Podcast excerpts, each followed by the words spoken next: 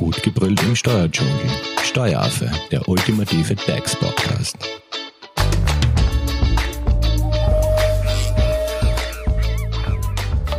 Hallo und herzlich willkommen beim Steueraffen. Die Qual der Wahl, das Thema Rechtsform beschäftigt uns auch in dieser Episode. In den letzten beiden Teilen haben wir uns natürlich die GmbH vorgeknöpft. Ihr habt ganz kurz von unserer Expertin Dr. Nadja Hubmann von Hoferleitinger Steuerberatung erfahren, was überhaupt eine GmbH ist und wie ich eine GmbH gründe. Und wir haben euch in letzter Folge auch einen guten Überblick über sämtliche Haftungsfragen gegeben.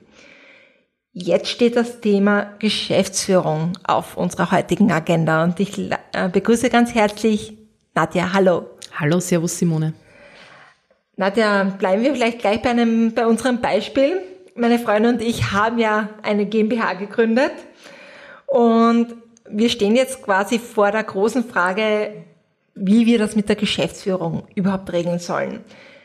Die GmbH braucht ja jemanden, der sie vertritt, oder? Wie ist das? Ja, Simone, das stimmt, da liegst du vollkommen richtig. Die GmbH ist selbst ja nicht handlungsfähig und braucht somit eine natürliche Person, das heißt einen Menschen, aus Fleisch und Blut? Aus Fleisch und Blut, der sie vertritt, ja. Äh, die GmbH wird jetzt durch einen oder eben durch mehrere Geschäftsführer vertreten. Diese Geschäftsführer oder dieser eine Geschäftsführer wird im Firmenbuch eingetragen und ist dann durch einen Firmenbuchabruf auch für jeden ersichtlich, okay, äh, Simone, ist wirklich auch Geschäftsführerin von dieser GmbH und kann jetzt mit mir auch äh, entsprechend diese Verträge abschließen beispielsweise.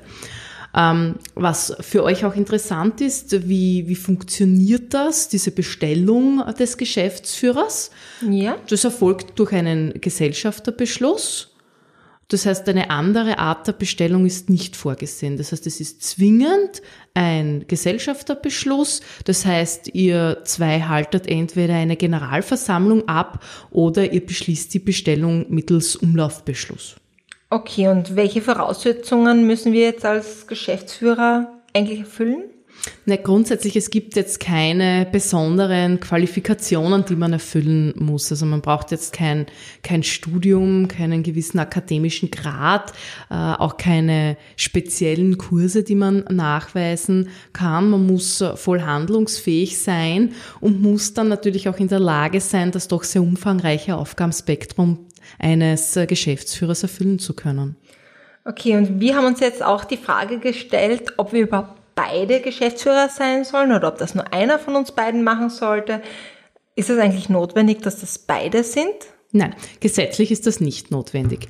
Also ähm, Gesellschafter und Geschäftsführer, das ist äh, absolut getrennt voneinander zu betrachten. Also du kannst zehn äh, Gesellschafter haben und beispielsweise nur einen Geschäftsführer. Das heißt, es müssen nicht alle Gesellschafter Geschäftsführer werden. Ja? Mhm. Also ich glaube, das, das war ein bisschen äh, deine Frage auch. Ja? Also das ist nicht notwendig. Ich brauche zumindest einen Geschäftsführer, weil die GmbH sonst ja nicht handlungsfähig ist. Ähm, und ihr könnt aber auch beide euch als Geschäftsführerinnen bestellen lassen. Ja?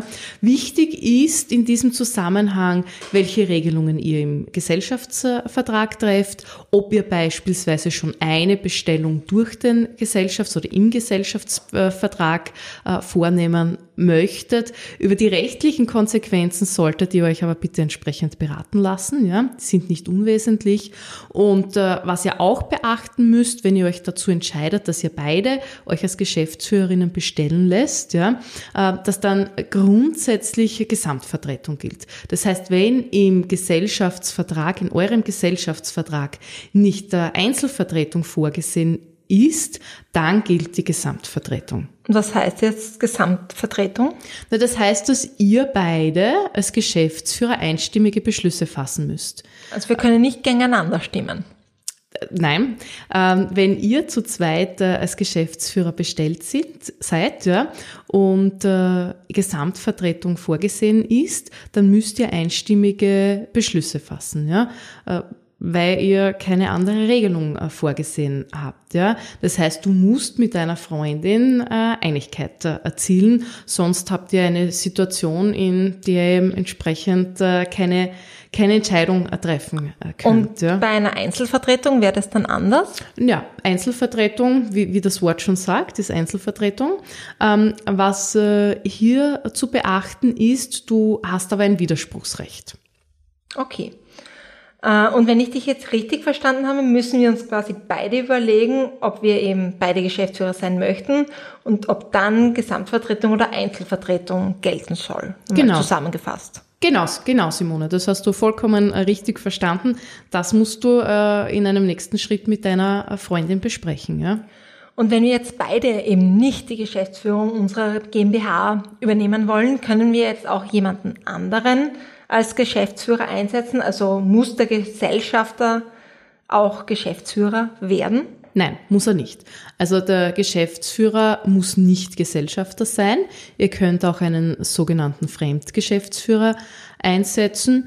Äh, das Ganze erfolgt einfach auch wieder durch äh, Gesellschafterbeschluss, eine ganz normale Bestellung.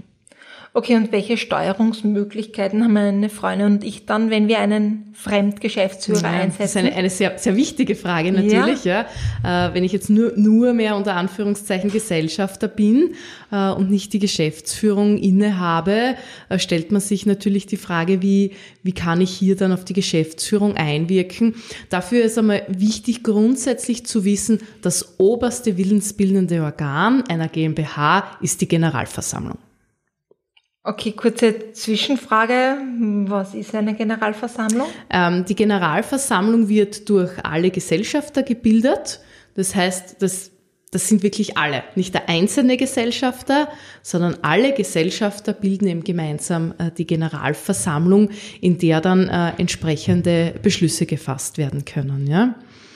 Ähm, das heißt, ähm, wenn, wenn ihr jetzt eben einen Nicht-Gesellschafter als Geschäftsführer, Geschäftsführer eingesetzt habt, ähm, dann könnt ihr natürlich über diese Generalversammlung, das eben das oberste willensbildende mhm. Organ ist, entsprechend auf die Geschäftsführung eingreifen ja, und äh, hier auch entsprechende äh, Beschlüsse fassen und äh, Weisungen erteilen. Ja.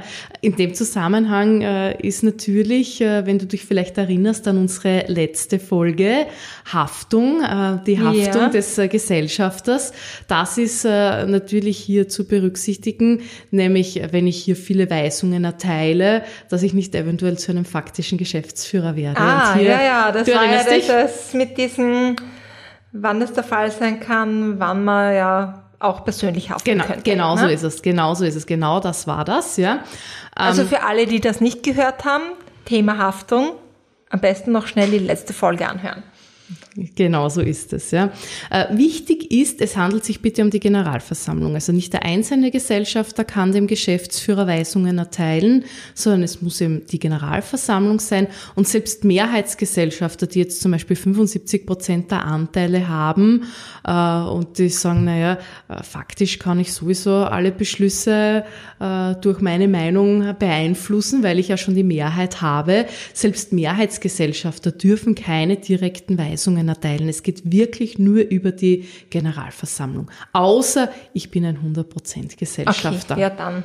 dann Mit mir selber werde genau ich keine so ist es. Generalversammlung abhalten. Genau, also es wichtig ist vielleicht auch noch, das gilt nicht nur bei Fremdgeschäftsführern, sondern auch, wenn ein Gesellschafter Geschäftsführer ist, äh, kann der natürlich Weisungen von der Generalversammlung erteilt bekommen. Okay, und, und wie sieht das jetzt aus, äh, wenn die Geschäftsführer müssen die sich eigentlich immer an die Weisungen halten? Nein, also wenn Sie sich äh, zivil äh, oder strafrechtlich verantwortlich machen würden, ja, dann brauchen Sie das nicht einhalten. Gleiches gilt auch, wenn Weisungen den Interessen der Gesellschaft nachteilig werden. Und es ist auch so, ähm, dass den Geschäftsführern ein sogenannter weisungsfreier Mindestbereich zugestanden werden muss. Also nach ständiger Rechtsprechung kann das nicht so weit gehen, ähm, dass du als Geschäftsführer gar nicht mehr handeln kannst, sondern du brauchst einen weisungsfreien Mindestbereich. Also schon die lange Leine und nicht die kurze Leine. Genau so ist es, ja. Äh, wir haben jetzt ganz oft die Aufgaben oder generell Geschäftsführer, was ein Chef, Geschäftsführer, an welche Weisungen er sich zu halten hat, etc. Aber was sind denn jetzt nun eigentlich die wirklichen Aufgaben eines Geschäftsführers? Also wenn ich jetzt entschließe, Geschäftsführer meiner GmbH zu werden, auf was lasse ich mich da jetzt ein? Ja, Simone, deine Aufgaben als Geschäftsführerin äh, deiner GmbH sind sehr umfangreich. Ähm, lass mich nur ein, ein paar erwähnen. Ja? Ähm, das ist einmal die Vertretung der GmbH, die gerichtliche als auch die außergerichtliche, weil wir ja schon gesagt haben, die GmbH braucht einen Menschen. Äh, eine natürliche eine Person. Natürlich, genau so ist es, eine natürliche Person, ähm, äh, die sie äh, vertritt. Ja. Dann geschäftsleitende Tätigkeit, Okay, Nona, ja. ja. Ähm, aber auch beispielsweise Buchführung und Aufstellung des Jahresabschlusses gehören zu deinen Aufgaben. Ganz wichtig, das ist zum Beispiel eine der Aufgaben, die nicht durch eine Ressortverteilung zwischen dir und deiner Freundin aufgeteilt werden könnte. Okay, sondern das muss hier gilt Gesamtverantwortung. Mhm. Also selbst wenn ihr beide im, ähm, euch äh, als Geschäftsführerinnen bestellen lässt, ja, und dann euch eine Ressortverteilung gebt, ja, gibt es einen Mindestbereich, Mindestbereich, der ist im GmbH-Gesetz geregelt. Es gibt einen Mindestbereich, für den alle Geschäftsführer verantwortlich sind. Da kannst du dann nicht sagen, äh, dass deine Freundin, die Julia, sich besser mit Buchhaltung auskennt und das alleine machen mhm. soll und du dich nicht für diesen Bereich äh, interessierst, sondern hier seid ihr beide dafür verantwortlich. Auch wenn es in vielen Unternehmen quasi gelebte Praxis ist, der eine ist der technische Geschäftsführer, der andere ja, das ist die generelle Ressortverteilung. Aber mhm. wie gesagt, äh, zum Beispiel Buchführung, Aufstellung, Jahresabschluss ist gesamtverantwortlich. Okay, das heißt, hier kein Weg vorbei. Ich, hier hafte ich auch ent, entsprechend äh, mit und kann mich dann nicht auf eine Ressortverteilung, mit der ich ja gewisse Haftungen schon ein wenig beschränken kann. In dem Bereich kann ich das nicht machen. Okay. Kein gibt's Entkommen. Aber, gibt's genau kein Entkommen. Da gibt's aber auch noch weitere Punkte. Dazu schlägt man wirklich am besten das GmbH-Gesetz auf. Da steht's wirklich super drinnen, was sind die Bereiche, wo Gesamtverantwortung gilt, beziehungsweise lässt sich bei der Gründung der GmbH hierzu einfach auch beraten. Es ist ganz wichtig, äh, dass man mhm. das auch weiß, was ist Gesamtverantwortung, was können wir uns gar nicht aufteilen. Ja. Dann, was macht äh, der Geschäftsführer beziehungsweise die Geschäftsführung, was machen die noch? Ja? Naja, äh, die senden den Jahresabschluss samt Lagebericht, wenn es einen gibt, an die Gesellschafter. Ähm, die sind verantwortlich äh, für die Einberufung einer ordentlichen Generalversammlung Generalversammlung, die leiten diese Generalversammlung auch. Generalversammlung haben wir schon, haben wir schon gehört, gehört heute, ja. was das ist. Ja.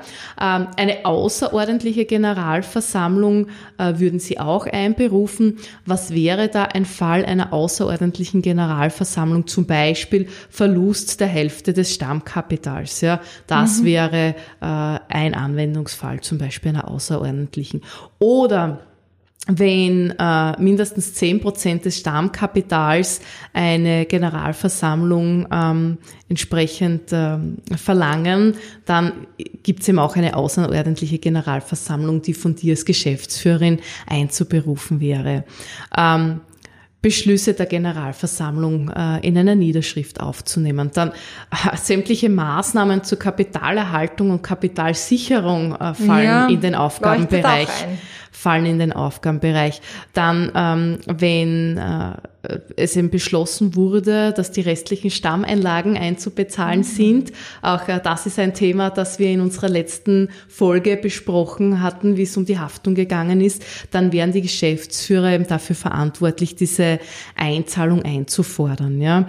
Ähm, sämtliche Änderungen, äh, die es äh, im Zusammenhang mit der Gesellschaft äh, gibt und im Firmenbuch anzumelden sind oder auch was den Gesellschafterstand betrifft, hier Änderungen, diese Anmeldungen beim Firmenbuch äh, muss der Geschäftsführer ähm, übernehmen. Und äh, eine, eine unangenehme Aufgabe, was sehr stark auch mit Haftungsfragen verknüpft ist die rechtzeitige Antragstellung auf Eröffnung von einem Insolvenzverfahren bei Zahlungsunfähigkeit oder bei Überschuldung. Oh, auch ein ganz großes, ein ganz großes Thema, die GmbH in der Krise. Ähm, welche Haftungen, äh, welche Handlungen muss ich setzen, welche Haftungen äh, gehen damit einher? Ein ganz, ganz großes, wichtiges Thema. Ja. Also ich sehe schon die Aufgaben eines Geschäftsführers, die sind ja, recht viel und äh, recht komplex. Ähm, da stellt sich bei mir gleich einmal die Frage, wie es nun dann mit der Haftung des Geschäftsführers aussieht. Ja, kurz habe ich es ja bei den Aufgaben äh, schon erwähnt im Zusammenhang mit der Antragstellung auf Eröffnung von einem Insolvenzverfahren, genau. dass es hier zum Beispiel bei verspäteter Antragstellung könnte es zu Haftungen kommen. Ich glaube, was ganz wichtig äh, einmal vorweg ist, ähm, also Haftung ein absolut komplexes Thema. Ja, wir haben es bei den Gesellschaftern schon besprochen, wirklich äh, komplex. Wir können es äh, hier auch nur einfach versuchen runterzubrechen. Ja, aber grundsätzlich ist es so, dass das Unternehmerrisiko die Gesellschaft zu tragen hat. Okay, das hatten wir, hatten ja, wir in der letzten ja. Folge. Also genau. es ist, es ist jetzt nicht so, dass du als Geschäftsführerin eine Erfolgshaftung übernimmst. Ich glaube, das ist einmal ganz wesentlich, wenn wir uns äh, mit äh, der Haftung des äh, Geschäfts oder wenn wir uns über die Haftung des Geschäftsführers Gedanken machen, dass dieser eben nicht das generelle Unternehmerrisiko zu tragen hat. Das heißt, wenn ein Projekt nicht entsprechend aufgeht, wenn deine Freundin und du äh, richtig geplant, wenn ihr richtig geplant habt, äh, äh, da wirklich vorsorglich auch vorgegangen seid. Ja. Am Ende des Tages dieses Projekt aber gescheitert ist, weil es einfach nicht funktioniert hat auf dem Markt, ja, dann ist es nicht so, dass du hier gleich in eine persönliche Haftung nun kommen würdest, weil äh, dein, dein Projekt eben keinen Erfolg eingefahren hat. Ja? Also dieses Unternehmensrisiko, das geht nicht äh, zu dir als äh, Geschäftsführerin, sondern das bleibt äh, schon bei der Gesellschaft. Wichtig ist eben, dass du auch hier sorgfältig umgegangen bist mit diesen Themen. Ja? Mhm. Du verstehst, was ich meine? Ja, ja, also alles klar soweit. Aber Nadja, wann haftet nun wirklich der Geschäftsführer oder ist der immer aus allem fein raus? Mm, nein, ähm, so, so ist es nicht. Äh, ganz grob kann man sagen, bei schuldhaft begangenen Pflichtverletzungen haftest du, Simone. Du haftest als Geschäftsführerin immer dann, wenn du deine Pflichten nicht entsprechend äh, eingehalten hast, beziehungsweise wenn du diese eben schuldhaft äh, verletzt hast. Und die Pflichten, das hast du ja oben äh, bei den, bei den Aufgaben, Aufgaben, die wir schon besprochen haben, äh, mitbekommen, die sind sehr mannigfaltig. Das heißt, wenn es hier zu einer schuldhaften Pflichtverletzung kommt, dann kommt es auch zu einer Haftung. Alles klar. Und der Geschäftsführer haftet mit welchem Vermögen dann? Mit deinem Privatvermögen. Okay, also alle Achtung. Wie schaut es nun aus mit dem Ende? Kann die Geschäftsführererstellung auch beendet werden? Na klar, äh, so wie du als Geschäftsführerin berufen äh, wirst, äh, kann natürlich deine Geschäftsführerstellung auch wieder beendet werden. Das geht beidseitig. Entweder äh, indem dich die Gesellschafter, also die Generalversammlung richtigerweise, gleich wie bei der Bestellung entsprechend eben abberufen. Das heißt, es wird ein Gesellschafterbeschluss gefasst. Ähm, Dazu reicht an sich einfache Mehrheit, wenn nicht irgendwas anderes im Gesellschaftsvertrag geregelt ist. Und du als Geschäftsführer hast aber natürlich auch die Möglichkeit, äh, von deinem Amt sozusagen äh, zurückzutreten. Das heißt von beiden Seiten möglich. Alles klar, also keine Rolle auf Lebzeit. Äh, genau so ist es. Was in diesem Zusammenhang äh, zu berücksichtigen ist, wir reden, wir haben uns hier jetzt immer über die organschaftliche Bestellung unterhalten. Ja? Das heißt, äh, ich habe äh, dir gesagt, äh, wie funktioniert das äh, aus, aus organschaftlicher Sicht. Da kann es oder wird es immer auch noch eine zweite Sicht geben, nämlich zum Beispiel bei deinem Fremdgeschäftsführer, wenn ihr euch für einen Fremdgeschäftsführer entscheidet, ähm, werdet ihr auch noch ein arbeitsrechtliches äh, Verhältnis eingehen. Das heißt, das sind immer zwei Ebenen, die du berücksichtigen musst. Ja, das ist die Beendigung auf organschaftlichen Verhältnis. Ja, ähm, wie die arbeitsrechtliche äh, Beendigung ausschaut, da wirst du dann in den Dienstvertrag reinschauen und schauen, welche Regelungen es auf dieser Ebene gibt. Okay, alles klar soweit. Dann sage ich herzlichen Dank an dieser Stelle. Sehr gerne, Simone. Ähm, wir werden natürlich auch in der nächsten Folge dich als Expertin beibehalten, denn du wirst uns dann natürlich verraten, die Frage aller Fragen, wie komme ich äh, an mein Geld in der GmbH? Das werden wir besprechen. Das schauen wir uns an. Wir werden uns anschauen, wie, wie schaut das mit der Gewinnermittlung aus, äh, was ist dann Steuern zu bezahlen, wie viel Steuern muss ich bezahlen, damit ich zu meinem Geld komme. Genau, so ist es. Da freue ich mich schon drauf. Dann herzlichen Dank an dieser Stelle. Äh, eine Frage noch, wenn man dich natürlich zum Thema erreichen möchte, wie kann man dich am besten erreichen? Dann könnt ihr das sehr gerne per Mail machen unter office.hoferleitinger.at. Perfekt. Und solltet ihr natürlich die vorangegangenen Episoden zum Thema Rechtsformwahl GmbH noch nicht gehört haben, könnt ihr das natürlich sehr gerne in eurer favorisierten Podcast-App nachholen. Und ihr findet uns natürlich auch auf den Social Media Kanälen Instagram und Facebook. Hinterlasst uns da gerne ein Like oder einen Kommentar. Herzlichen Dank fürs Zuhören. Tschüss. Tschüss. Das war Steueraffe. Gut gebrüllt im Steuerdschungel. Jetzt abonnieren auf iTunes, Soundcloud und Spotify. Ihr wollt noch mehr zum Thema Steuern wissen? Dann geht auf www.steueraffe.at.